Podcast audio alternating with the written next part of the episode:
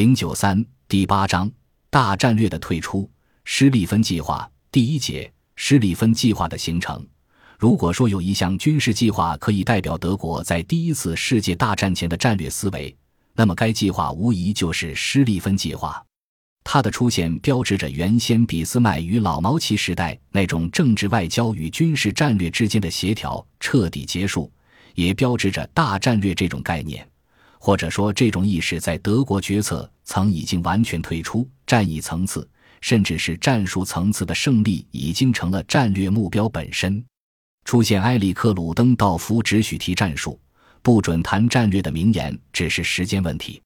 在老毛奇人普鲁士总参谋长时期，德国的军事战略以两线战争为着眼点，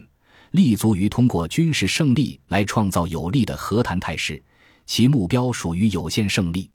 在打击方向上，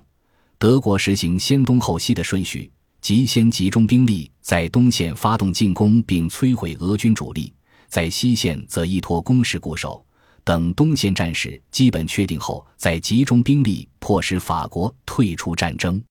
这一战略的基本设想，在一八九一年之前都得到了保持。